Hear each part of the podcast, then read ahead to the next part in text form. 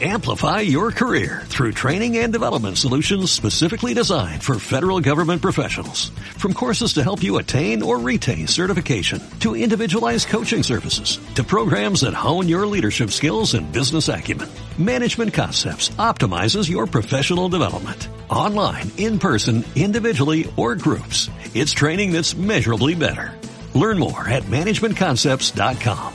That's managementconcepts.com.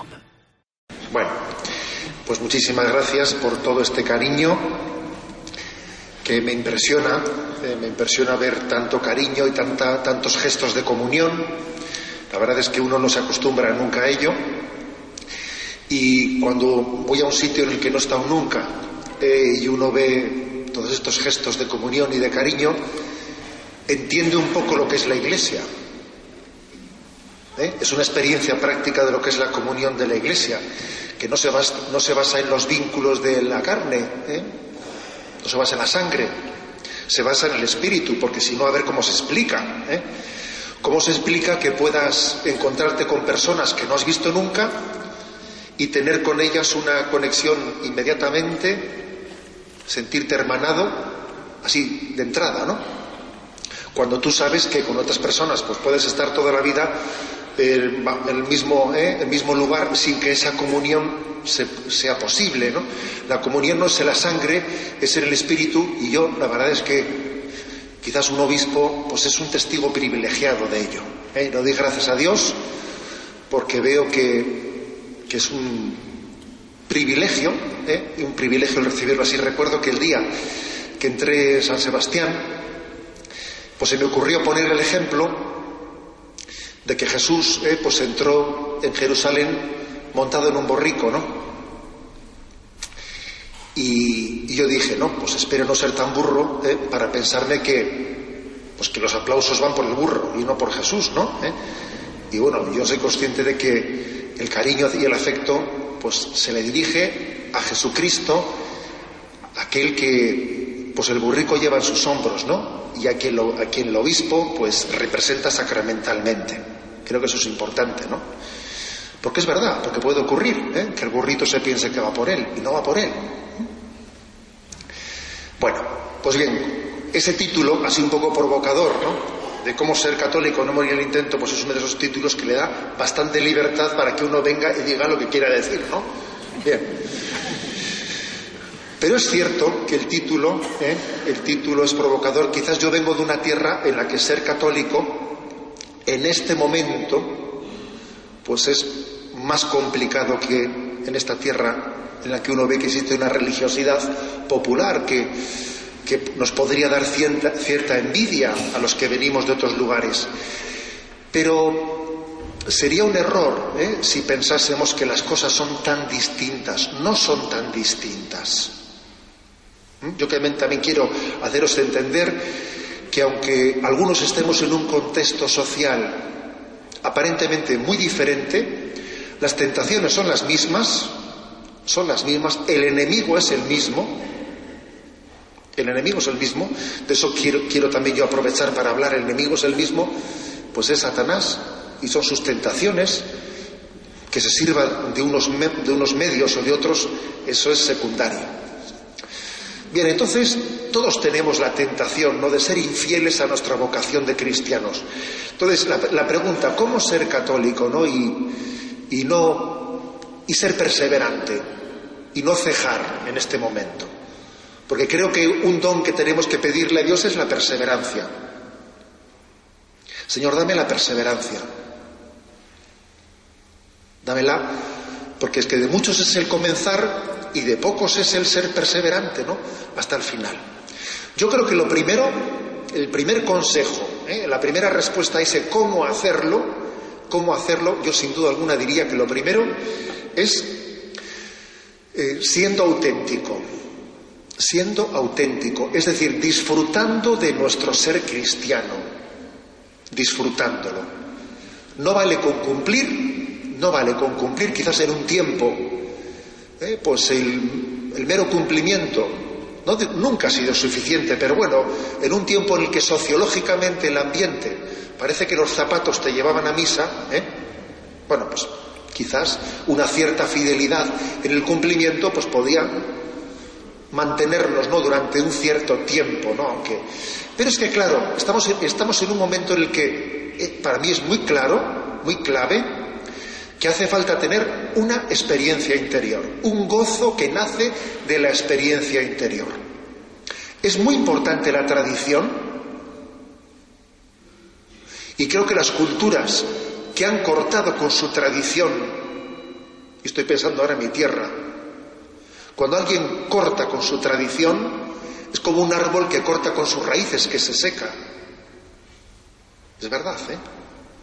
Se habla mucho de ETA como un fenómeno terrorista que ha tenido cientos de víctimas, ¿no? Pero una cosa de la que no se habla mucho es de que ETA ha podido matar el alma de un pueblo, que es gravísimo. Y si queréis más grave todavía, se puede matar el alma de un pueblo. Es muy importante la tradición, y quizás en este contexto andaluz la tradición hay que reconocer que se mantiene más, pero fijaros bien, la tradición tiene que ser complementada con la experiencia interior. Alguien me contó, escuché y bueno, me quedé con un ejemplo gráfico de que sabéis que en Inglaterra existe esa especie de deporte nacional de la cacería del zorro, que sale una jauría de perros corriendo detrás del zorro y si son 30 o 40 perros, pues parece que todos, en principio, todos persiguen lo mismo. Al principio, todos los perros parece que están entrenados para lo mismo.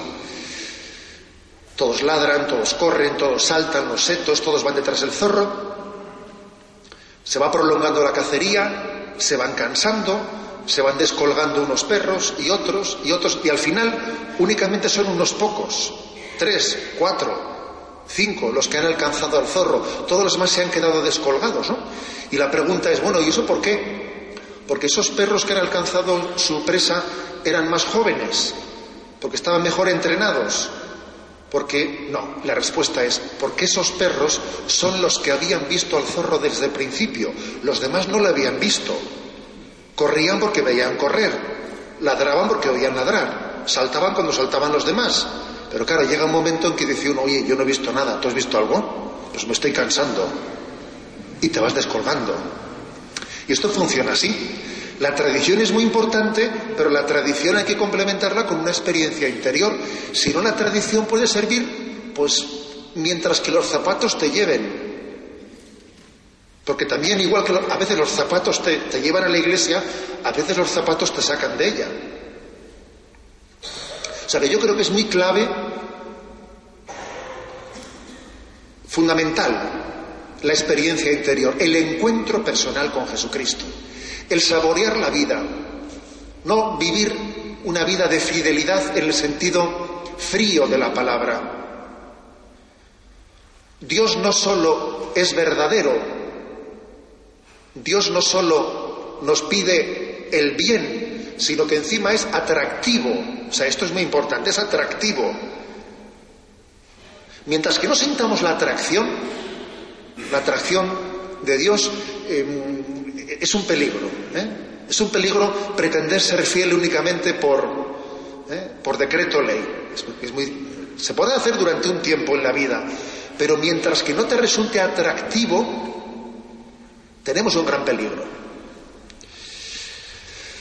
Y es verdad que estamos rodeados de regalos que Dios nos ha dado sin darnos cuenta y no los disfrutamos. Esta vida no la disfrutamos en la medida que debiéramos de disfrutarla porque nos falta una clave de comprensión. Imaginaros que estamos en casa y que nos tocan el timbre y alguno de vosotros, alguna de vosotras abre la puerta y resulta que se encuentra la sorpresa de que alguien le ha regalado un ramo de flores, ¿no? Pues hermosísimo. Y lo coge, gracias, le da una propina a quien lo ha traído, de la empresa que fuese, y pone el ramo, ¿eh? tira la tarjeta que tenía y lo pone en el sitio más hermoso del salón. Y luego viene pues, tu hermana o quien fuere y te pregunta, oye, pero ¿quién te ha traído esto? Y dice, bueno, pues no lo sé, pero aquí están preciosas, ¿no? dice, pero hombre, ¿pero no tenían tarjeta? Dice, sí, pero la he tirado. ¿Pero cómo que la has? Pero hombre, estas flores te las ha dado alguien, alguien que piensa en ti y por algo. A ver si alguien está enamorado de ti y tú no, y tú te has dado cuenta. ¿Eh? Pero, busca en la basura. ¿Dónde está la tarjeta esa? Búscala. Yo creo que un, que un gran problema que tenemos en esta vida es este. Estamos rodeados de cosas bellas, de una familia, de, tanta gente que nos quiere, que nos mima, y no nos hemos enterado, no nos hemos enterado que todo forma parte de un regalo de Dios y no hemos leído la tarjeta, sino que bueno, Vivimos, tiramos para adelante, decimos qué buena está la comida, qué bien se está en casa, no sé cuántas cosas, qué bonito es el campo, mira el sol, qué bonito, y no te das cuenta de que ese sol ha salido para ti. Ha salido para ti. Y esa comida que, hoy hemos comido, pues es que Dios te la ha regalado a ti porque te quiere. O sea, yo creo que la única manera de ser cristiano es Vivir la vida encontrándole todo el sentido. La clave del sentido de la vida es que Dios te quiere en cada, en cada signo que te está mostrando. Y es un drama que alguien pase por la vida y no, y no se percate de ello. Por eso me parece que este es el primer, eh, el primer presupuesto. Para poder ser católico y no morir en el intento, la clave está en el encuentro personal con Cristo, en, la, en descubrir el sentido de la vida. En segundo lugar, la importancia de tener una fuerte personalidad, de ser libre, de no ser, de no estar condicionado por el lugar en el que hayamos nacido, o por el tiempo que nos haya tocado vivir. Decía Chesterton que el catolicismo o que el cristianismo no es el único que nos libera de la esclavitud de haber nacido en un tiempo en un lugar determinado. O sea, ¿qué pasa? Que yo porque he nacido en un sitio que era un tiempo religioso lo soy y si no no lo sería y si estoy aquí nos una si soy religioso y si estoy allí eh, pues en un pueblo del País Vasco o de Cataluña dejo de serlo no. es muy importante que crezcamos en libertad y en personalidad delante del Señor. Algunas veces yo les he dicho a los jóvenes este ejemplo. Tú imagínate que estás en el centro de un campo de fútbol y que en un lugar, a un lado tienes 20.000 personas en el estadio que llenan todos los laderíos y te impresiona ver ese gran gentío que te está mirando y tú allí, ¿eh? que sientes esa mirada y que en el otro lugar del campo está vacío, o mejor dicho, que sí que hay una persona que es Jesucristo, que también te mira, y entonces la pregunta es, ¿a mí qué mirada me condiciona y me pesa más? ¿La mirada de esos 20.000 o la mirada de Dios, o la mirada de Jesús? Porque es que esto, es que esto está ocurriendo en nuestra vida día a día no es únicamente una pregunta retórica, eso está aconteciendo todos los días. A mí, para mí, ¿qué mirada es más determinante? ¿La vuestra o la del Señor que está ahí en el sagrario? O sea, ¿qué me importa más? ¿Lo que vosotros penséis de mí o lo que el Señor piense de mí? Eso está aconteciendo de, continuo. Y para poder ser un cristiano coherente, es importantísimo que vayamos creciendo en libertad. Recuerdo un montaje de esos de PowerPoint que a veces nos mandan por correo electrónico, que a veces son un poco horterillas, pero a veces también hay algunos buenos, ¿no? Y decía uno, decía, ama como si nunca te hubiesen herido y baila como si nadie te estuviese mirando, que supone una gran libertad, ¿sabéis? El decir, a ver, yo voy a hacer lo que tengo que hacer, ¿eh? me estén mirando o no me estén mirando. Con la libertad de saber que Dios, que estoy en presencia de Dios. Y como estoy en presencia de Dios, el que haya mucha gente delante o no es anecdótico, es anecdótico. Pero es un don de Dios por el que tenemos que luchar mucho, porque cuánto nos pesa a todos. ¿eh? los respetos humanos, el estar delante de los demás, que me miran, que me juzgan, y eso para poder ser cristiano en este momento es muy clave. Las que, las que os dedicáis a la educación, que os voy a decir yo, de ese momento de la adolescencia en el que alguien se vuelve rebelde queriendo ser libre y precisamente su gran drama es que está, es esclavo de la mirada de los demás. Se nos suele notar mucho, ¿sabéis? Llamas a una persona conocida, se pone al teléfono y por el tono de voz ya sabéis si está con gente o no. Se lo notas enseguida. Nos cuesta mucho ser libres de la imagen de los demás. Yo muchas veces he dicho que, no sé, que, las únicas fotos buenas que te sacan son las que te sacan sin darte cuenta, ¿eh? como estés posando mal asunto. ¿eh? Es así. ¿eh? nos cuesta mucho ser libres, nos cuesta mucho ser nosotros mismos ante, ante el peso de los demás. Es un don muy grande, ¿no? El que pidamos, el que pidamos que Dios sea nuestro público. Dios es mi público. Mi público no son los demás.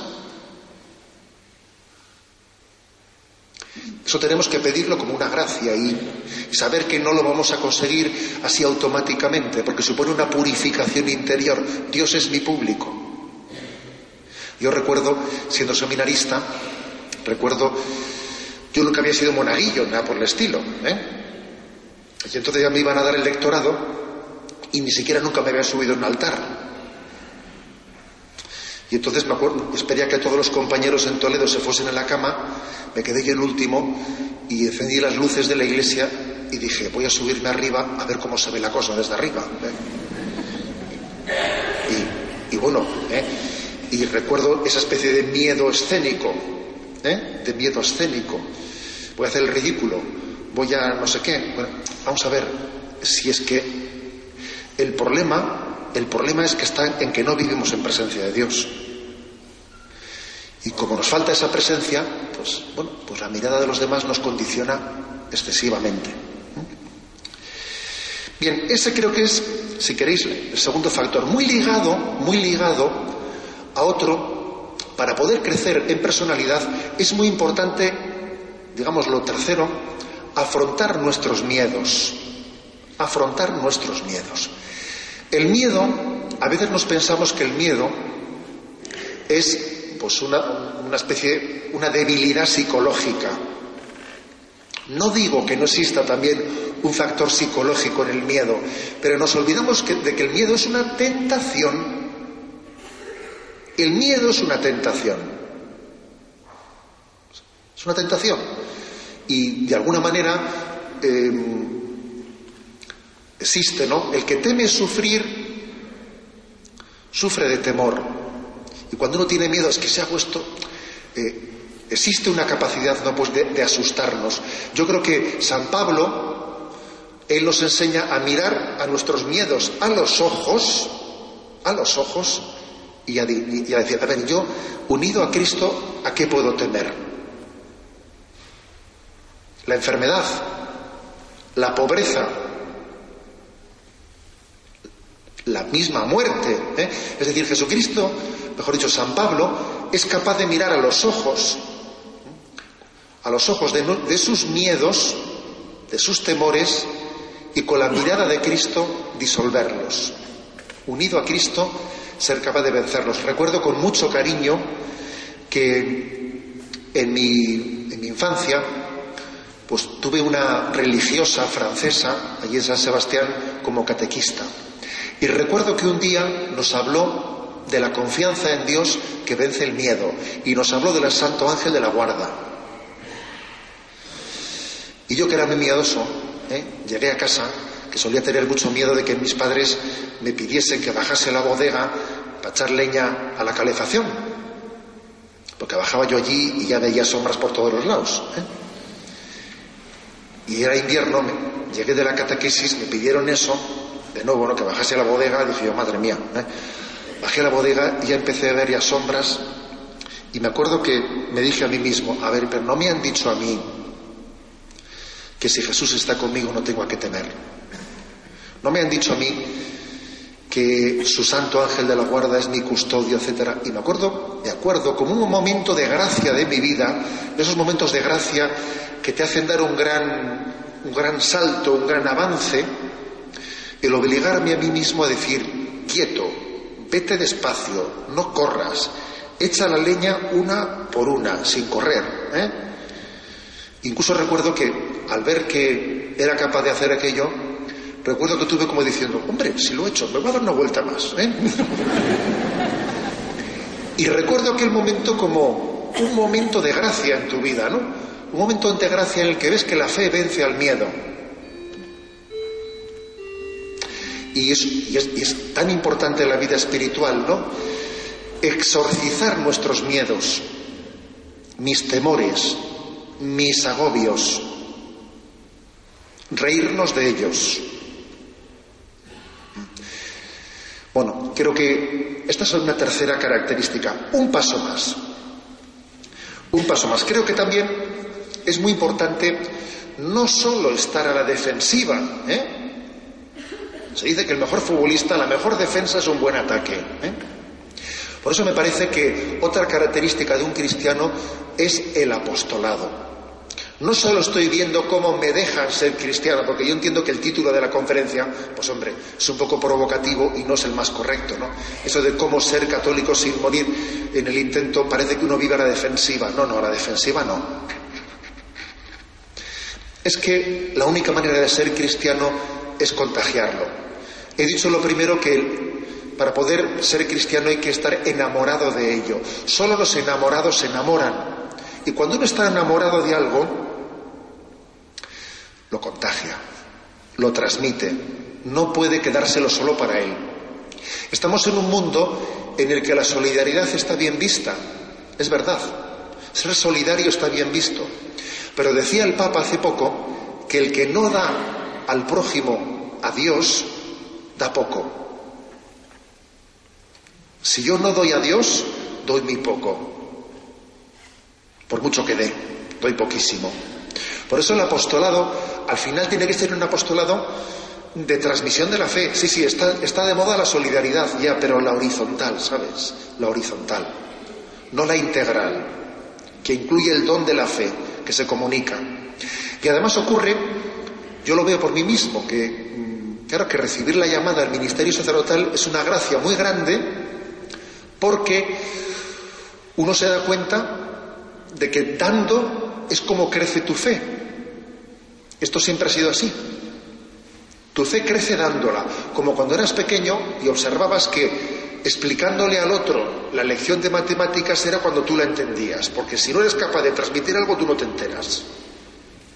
Hasta que tú no tengas la capacidad de transmitirlo, tú no lo has recibido. Eso pasa con la fe. Y eso, pues eso, me parece que, me acuerdo cuando éramos pequeños hacía el acertijo. ¿Qué cosa es que cuando se entrega a otro crece? Y, la respuesta era, el, fuego. ¿eh? El fuego cuando se transmite crece, ¿no? Pues también la fe.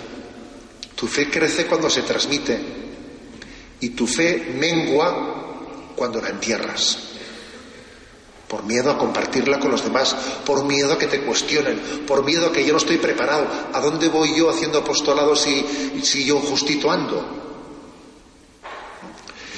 Y no sé si estoy preparado. Pues bien, habrá que prepararse, pero claro que también cuando uno hace apostolado se da cuenta de que tiene que formarse mejor, eso es verdad, pero, pero que no os quepa la menor duda de que el principal apostolado es el que transmite convicción, amor. Este ama lo que está diciendo, o sea, se lo cree, se lo cree de verdad. Ese es el mejor apostolado.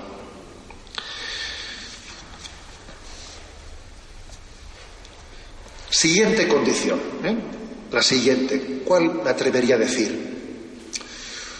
Pues me atrevería a decir que es la alegría. Yo creo que es una condición muy clave de vivir hoy en día nuestra, nuestra condición de, cristianos o de católicos, la alegría. Creo que además, nuestro querido Benedicto XVI, en alguno de sus escritos, él ha comentado cómo la cultura católica eh, se caracteriza por su alegría. Esto yo creo que vosotros en vuestro contexto cultural andaluz lo veis con claridad. O sea, el catolicismo crea alegría. Tú te vas a Tokio y ves allí a la gente salir del metro y ves las caras y es terrible. Es terrible. Y creo que además también una característica de la secularización de nuestro pueblo es que mm, hay unos caretos de tristeza que es increíble. Pero qué caras, pero qué amargura, eh, qué amargura tan grande genera el olvido de Dios. Cuando uno da la espalda a Dios, lo único que ve es su sombra. Y, eso, eso ocurre así. ¿eh?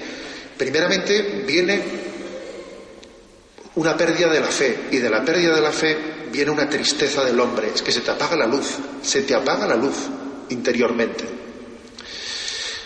Creo que además la alegría, ya sé que también aquí existe un factor psicológico, soy consciente, porque puede haber personas que sean profundamente cristianas y tienen que luchar con una depresión. Y no por eso dejan de ser profundamente cristianas. Y tienen que luchar con una depresión que les lleva, pues naturalmente, hacia la tristeza. Por lo tanto, no cabe, no cabe identificar carcajada con fe, no, no cabe identificarla. Solamente Dios puede juzgar, ¿no? Pero sí que es importante caer en cuenta de que hay razones para la alegría y que un cristiano tiene que tomarse en serio la mortificación de sus estados de ánimo. Porque sí, porque es que no, no, podemos dejarnos llevar, como decía Santa Teresa, pues para las melancolías, porque ahora estoy melancólico, luego estoy de subidón, luego estoy de bajón, que es una de las características de nuestra cultura. Eso a veces parece la bolsa, ¿eh? Parece la bolsa de nuestros estados de ánimo. Hoy parece que sube, hoy parece que baja, ¿eh? Entonces creo que recuerdo, me estoy acordando del, divino impaciente, no sé si habréis seguro que conoceréis mucho esa obra de Pemán, ¿eh? de la vida de Francisco Javier, y hay un momento en esa obra de teatro del divino impaciente en el que Javier, que estaba eh, deseando ir a misiones, pero no quería ser él el que se lo pidiese a, Ignacio. Quería que viniese del superior esa invitación, porque él quería ser, quería entender que era una llamada de Dios, él no decía nada. Pero claro, a Ignacio, que no era tonto, ¿eh? le veía y un día le dice, oye Javier, ¿tú quisieras ir a misiones? Y bueno, él que estaba esperando escuchar eso, Dijo, yo iría allí y entregaría mi vida y derramaría hasta la última gota de mi sangre. Y no, bueno, entonces San Ignacio le dijo, oye, un poquito menos, ¿eh? Un poquito menos. Y Francisco Javier, que se dio cuenta que se había dejado llevar un poco por, pues ¿eh? por el ímpetu humano, le dijo, es verdad, porque soy un pecador, porque no valgo para nada, porque no sé qué. Y San Ignacio le dijo, oye, un poquito más, ¿eh? Un poquito más. Bueno, y es que la cosa es así. ¿eh? Yo creo que la, nuestra adhesión a Cristo el saber que Él siempre está con nosotros y no hoy sí y mañana no, y no hoy es viernes noche y luego es lunes, que eso importa poco en nuestra relación con el Señor, nos tiene que educar en el un poquito menos y un poquito más. Eso es muy importante. Y creo que un gran testimonio ante este mundo es la capacidad de mortificar nuestros estados de ánimo, que es una gran esclavitud la gran esclavitud de que yo esté dependiendo de, eh, de unos condicionamientos anímicos. Es una gran esclavitud. Hay razones para la alegría y por lo tanto hay que mortificar muchas tristezas que, que pretenden que pequeñas cositas, pequeñas cositas, nos quiten lo principal. Es una gran tentación a la que hay que hacerle frente y que no os quepa la menor duda que uno de los grandes testimonios hoy en día es la alegría. A mí muchas veces me han preguntado, ¿eh, ¿tú eres feliz? Y yo respondo, creo que sinceramente, yo soy feliz, pero sufro. O dicho de otra manera, sufro, pero soy feliz. Entre otras cosas porque si amas, sufres. No se puede amar sin sufrir. ¿Eh?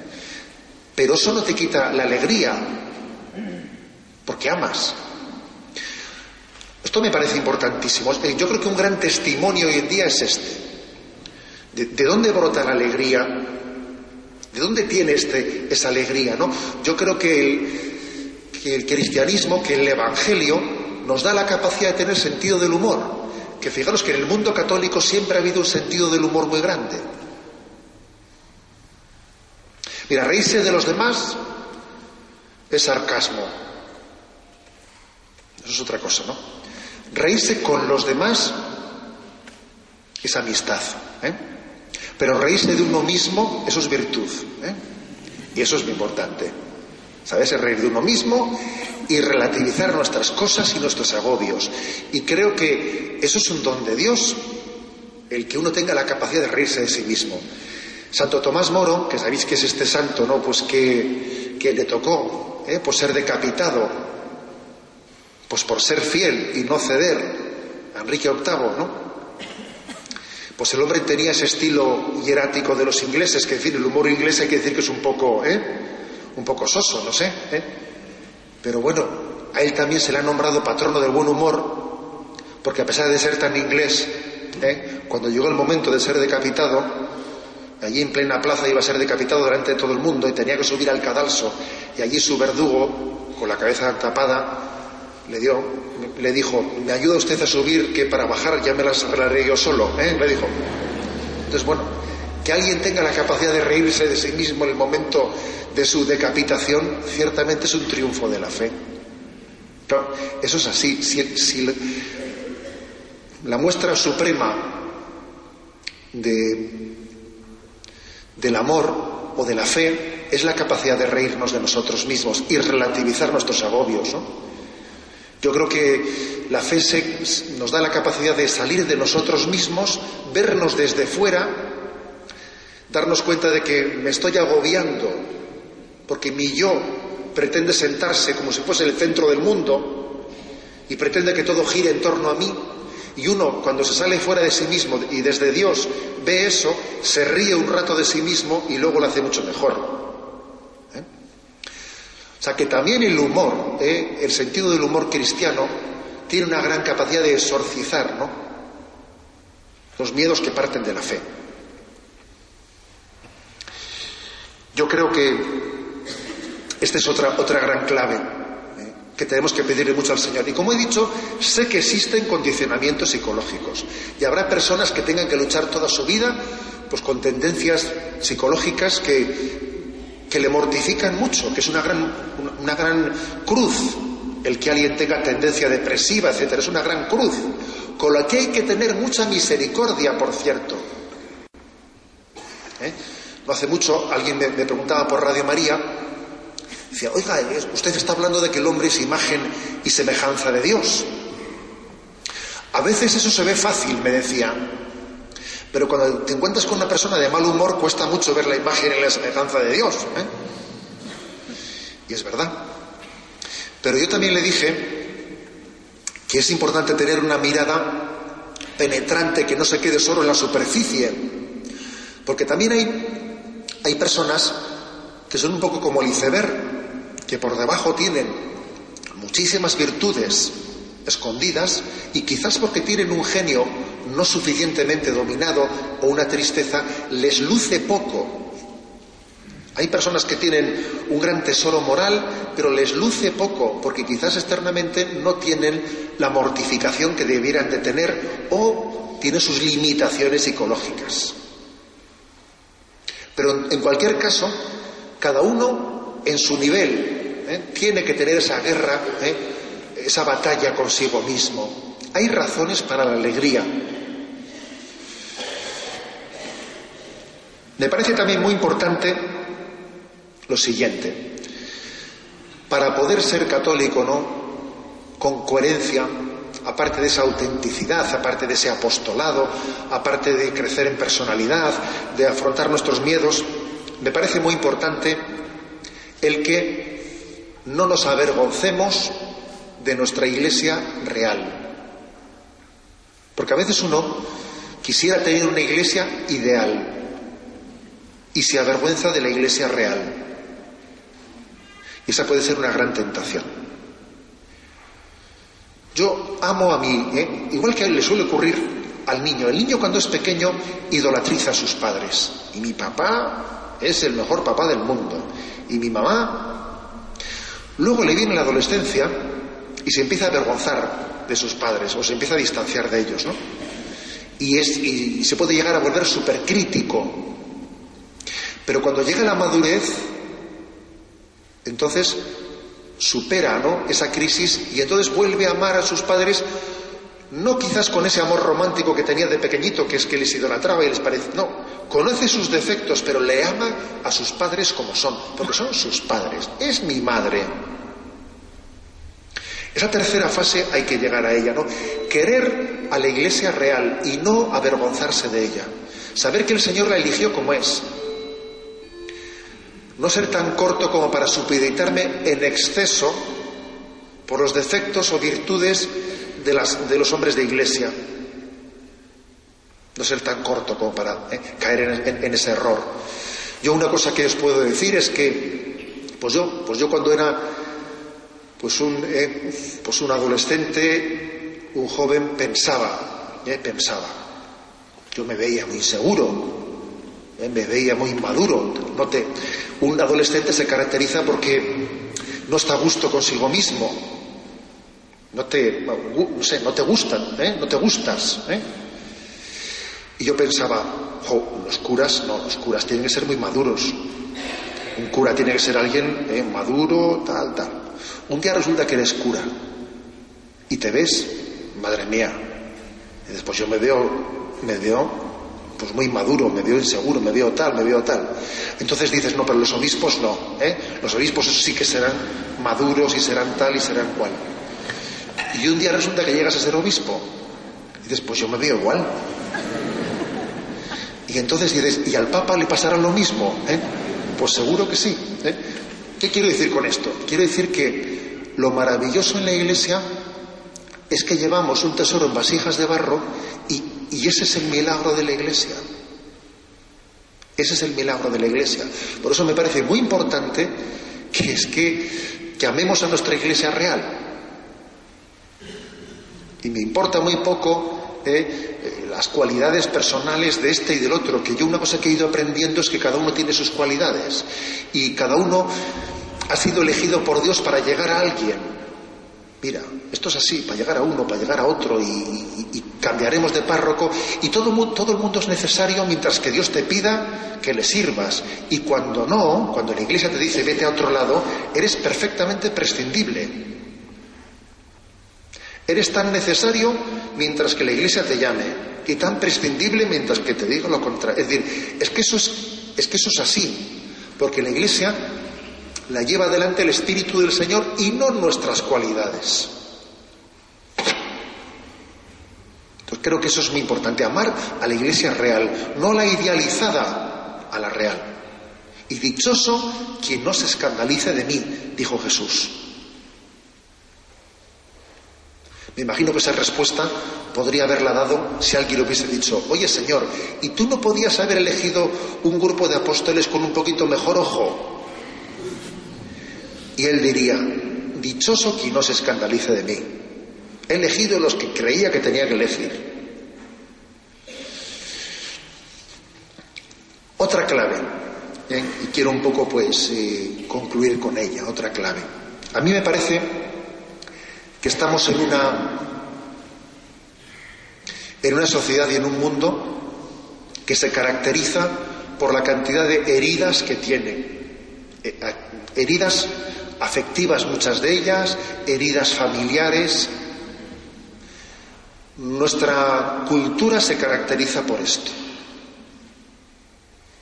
Arrastrar muchas heridas afectivas por una insuficiente pues comunión dentro de la familia que luego se transmite a los hijos, por heridas en las amistades, por una educación desestructurada, muchas heridas, muchísimas. Y creo que este mundo, precisamente porque está tan herido, sobre todo necesita una cosa, necesita misericordia. La devoción a la divina misericordia, la devoción al corazón de Jesús, pienso que son totalmente actuales porque es que este mundo necesita misericordia. Aquí el que no es cojo es manco, y el que no es tuerto y el que no es sordo de un oído, porque esto es así. Y una de las cosas que te da, pues la vocación sacerdotal, cuando entras en la vida de una familia, de una persona y de la otra, es descubrir que en todas las casas cuecen habas, en la vida de todo el mundo hay heridas y todo el mundo necesitamos misericordia. Luego yo creo que esto es muy importante, ¿no? Una de las maneras de, de vivir nuestro ser cristiano es tener misericordia. Quizás nos cuesta tener misericordia, ¿sabéis por qué? Porque entre otras cosas hemos perdido la fe en la existencia de los ángeles y de los demonios. Antes hemos estado con, don José visitando a, a las, a las mm, las mercedarias y tenían allí una imagen de San Miguel ¿eh? pisando al demonio en su iglesia que me ha llamado la atención. Y claro, es que nos olvidamos de la existencia del demonio y nos equivocamos de enemigo. Es que es muy fácil equivocarse de enemigo. Es que es así. Es que el enemigo no es el vecino de frente que me tiene frito, o no es ¿eh? tal persona, o no es cual, ni siquiera es Hacienda, ¿eh?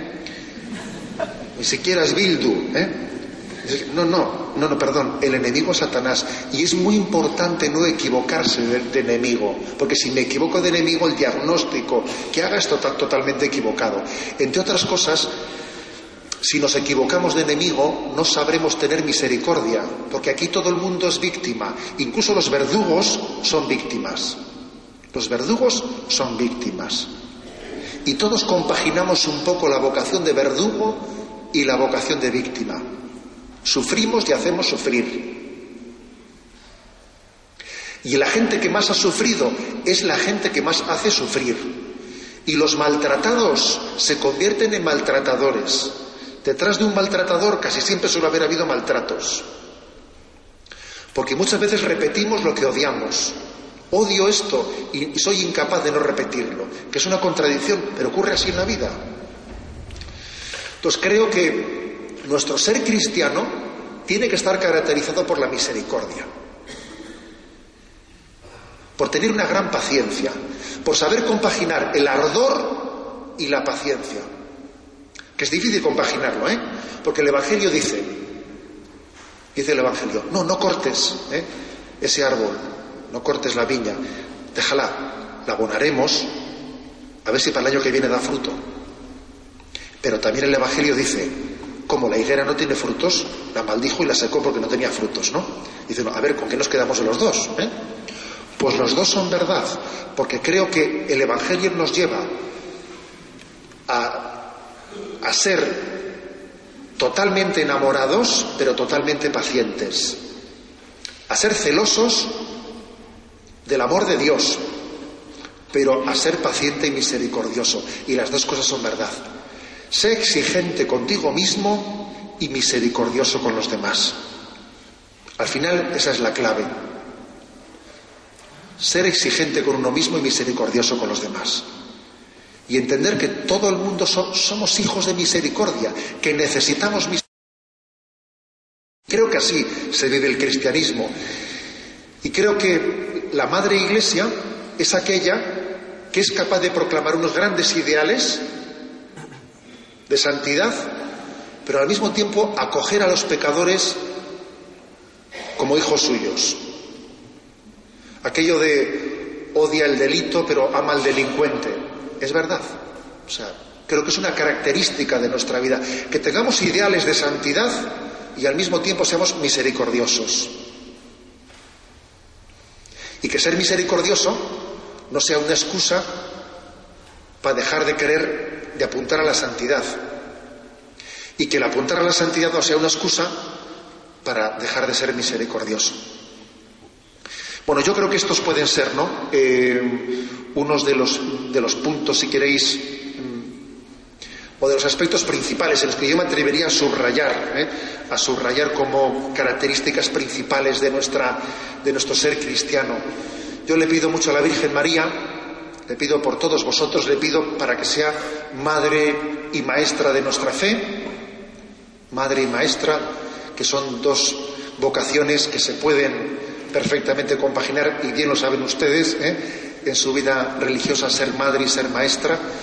Creo que ella es la que nos va a dar la gracia de la fidelidad. He dicho al principio que la clave está en ser fiel en perseverancia hasta que el Señor nos llame. ¿Cuántas veces yo le he pedido al Señor, mira Señor, te pido el don de la perseverancia, que por mi culpa nadie se aleje de ti, que por mi mal testimonio o por mi escándalo. Y todavía pedir una cosa más. Señor, te pido que yo sea un instrumento tuyo para que algunos se acerquen a ti. Que por mi culpa nadie se aleje de ti y que yo pueda ser instrumento tuyo para que algunos, ojalá muchos, te conozcan y te amen. Haced esa petición a Dios para que vivamos nuestro cristianismo con coherencia, con coherencia, con autenticidad, ¿no? Y que nos enamoremos de ello y podamos ser fieles en esa transmisión de la fe. Creo que el año de la fe, que sé que este es el contexto un poco, ¿no? De, este encuentro, de esta charla, nos invita a ello, a vivirla con intensidad, ¿no? Para poderla derramar, para poderla sembrar como el sembrador siembra la semilla de la fe generosamente allí por donde va. ¿eh? Pues bueno, pues muchísimas gracias. Amplify your career through training and development solutions specifically designed for federal government professionals. From courses to help you attain or retain certification, to individualized coaching services, to programs that hone your leadership skills and business acumen, Management Concepts optimizes your professional development. Online, in person, individually, or groups. It's training that's measurably better. Learn more at managementconcepts.com. That's managementconcepts.com.